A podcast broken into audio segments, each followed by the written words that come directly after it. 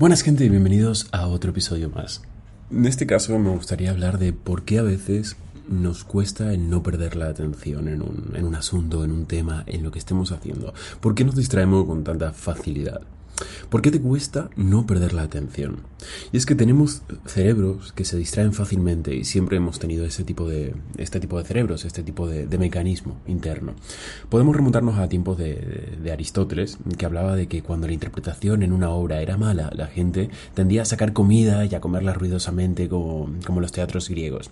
También cuando la gente está intentando escuchar un debate y oye a alguien tocando la flauta, pues se distrae y se siente en, se, se, se enfoca en escuchar esa flauta. ¿No? O sea, se distrae porque quiere oír la flauta más que, que prestar atención al complicado debate que, que alguien está teniendo. Agustín de Hipona reflexiona sobre la distracción que se produce rezando, al oír el aleteo de una mosca o al ver la lagartija corriendo. Siempre hemos tenido estos cerebros distraídos y biológicamente hay una buena razón para que tengamos este tipo de cerebro, y es que necesitamos ser capaces de concentrarnos en los demás, no solamente en una sola tarea. Pero también necesitamos ser conscientes de nuestro entorno. O sea, podemos concentrarnos en una cosa, pero a la vez tenemos que tener siempre los ojos abiertos y todos los sentidos activos. Estar rastreando una presa de cuando éramos cazadores, sin ser consciente del hecho de que podemos convertirnos en una, podría haber resultado fatídico. Por lo tanto, nuestros sentidos se remontan a esa época. Así que tenemos que ser muy conscientes del entorno y ser capaces de desviar nuestra atención cuando algo sucede a nuestro alrededor. Eso, por un lado, Siempre ha habido distracciones, siempre hemos tenido problemas para mantener la atención, nunca hemos sido capaces de prestar atención tanto como parece que queremos o como nos gustaría ser capaces de hacerlo. Por otro lado, lo que ha cambiado hoy en día es que la tecnología se ha vuelto realmente buena en robarnos toda nuestra atención. Cuando yo era niño y mis padres les preocupaba que la televisión me distrajera porque yo que sé, tenía que ir y encenderla para que llegase a distraerme, ahora el móvil pues nos busca a nosotros, ¿no? Nos bombardea constantemente y me dice, eh, Alex, eh, tengo súper interesantes ofertas para ti, o mira esto, bip, bip, bip, tienes un mensaje, o mi Instagram, o yo que sé, cualquier red social. Y me lo hace todo el tiempo. Esa es la diferencia. El móvil es una herramienta mucho más eficaz en robarnos la atención respecto a tecnologías pasadas que teníamos en el pasado, que supongo que muchos de lo que me estáis escuchando sois de mi generación. La otra cosa sobre nuestra naturaleza es que nos gusta la novedad. El cerebro humano siente pequeñas ráfagas de satisfacción al descubrir algo nuevo y estimulante en su entorno. El móvil es una fuente constante de información novedosa, de ideas. Puedo mirar el correo electrónico, después puedo ver Twitter o puedo cuando me canse ver fotos en Instagram. Cuando he terminado puedo ir a WhatsApp a, hablar con gente o a mandar mensajes. Da igual. Después puedo comprar puedo comprar cosas en diferentes aplicaciones, pero después de todo esto puedo comprobar el tiempo. Es una fuente interminable de nuevas ideas o información y conexiones para mí. No es que la arquitectura de nuestros cerebros haya cambiado de alguna manera como resultado de los móviles en 10, 20 años. Este tipo de cambio ocurre de una generación a otra. Lo que ha cambiado es que la tecnología ahora es mejor que la anterior. Nos roban mejor nuestra atención que la tecnología anterior. Eso significa que hay nuevos retos.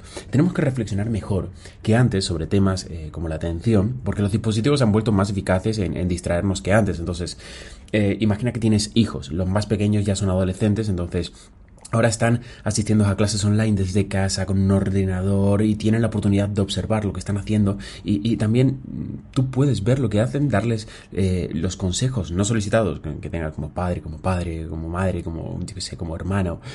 Pero una de las cosas que, que puedes dejarles muy claras a tus hijos a esa nueva generación es que traten de hacer las cosas de una en una, una vez cada cosa. Existen muchas investigaciones que muestran que la multitarea interfiere con nuestra capacidad de aprender algo en particular. Ya lo he comentado en episodios anteriores como eso del multitasking realmente es una mentira, porque no hacemos nada bien y el cerebro tarda una media de 20 minutos en volver a concentrarse o por estar una atención de lleno casi en un solo tema. Todo lo demás no es multitarea, es pasar de una tarea a otra.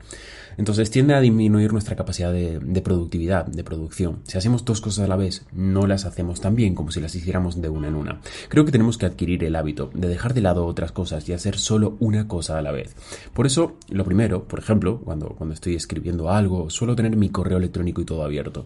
Pero ahora he aprendido, especialmente con tantas cosas que, llegan todo el tiempo, que tengo que cerrar todo y escribir concentrado durante al menos 30 minutos o una hora sin pestañas eh, abiertas de, de otro tipo de cosas. Si me estoy dedicando simplemente al trading, tengo que estar centrado en esto. No puedo tener el móvil al lado viendo WhatsApp. Si estoy escribiendo, si estoy redactando un podcast, haga lo que haga, tengo que centrarme de lleno en esto, sin el correo electrónico abierto o con la puerta de, mi oficina cerrada también por completo. Eso es lo que más productivo me resulta y lo que me permite escribir mejor y ser mejor. Entonces, esa es la primera parte. La segunda parte es reconocer que necesitas descansar.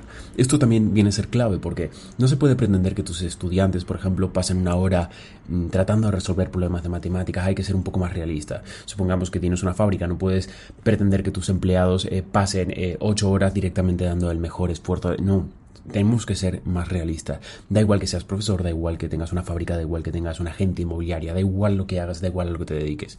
Supongamos que tienes yo qué sé, 15 o 30 minutos de trabajo mm, por tu propia cuenta. Eh, en tu propio proyecto. Puedes, entonces en este caso debes tener un descanso de al menos 10 minutos donde, por ejemplo, eh, yo que sé, eh, los jóvenes pueden comprobar las redes sociales, no en el móvil, hacer lo que quieran que, te haga feliz, no sé, o comer algo. En mi caso, por ejemplo, es comer algo o, salir al balcón un rato a, tomar el sol o, ponerme a leer un poquito sobre otros temas. Pero necesitas tomarte estos descansos tras momentos de mucha concentración, así el cerebro puede mantenerse enfocado en una cosa y no se agota, ni tiene la sensación de necesitar una vía de escape. Así que cuando estés, por ejemplo, estudiando, tienes que asegurarte de, que no tengas un portátil que, o un teléfono que te vaya a distraer al margen de lo que estés haciendo. O la televisión de fondo, no sé. Yo cuando era, era más joven solía estudiar con, música clásica de fondo y al fin y al cabo pensaba que eso no me distraía, pero acababa distrayéndome. Entonces, eso no va a dar lugar a que mm, el tipo de aprendizaje hará que mejores en, la universidad, en la escuela, yo qué sé, no, no, no, va a dar lugar a que mejores en, en cuanto a aprendizaje si estás estudiando, pero tienes que tener la empatía y reconocer que si realmente estás haciendo un buen trabajo en el portátil, en el trabajo, en el papel, en esa media hora o en el cuaderno o lo que sea, tienes una recompensa al final. Entonces vas a tener descansos y oportunidades regulares de hacer algo diferente para que tengas esas actividades variadas que el cerebro necesita y que sirven tanto para el aprendizaje como en la escuela como en el desempeño laboral. Espero que os haya servido y nos vemos en el siguiente episodio.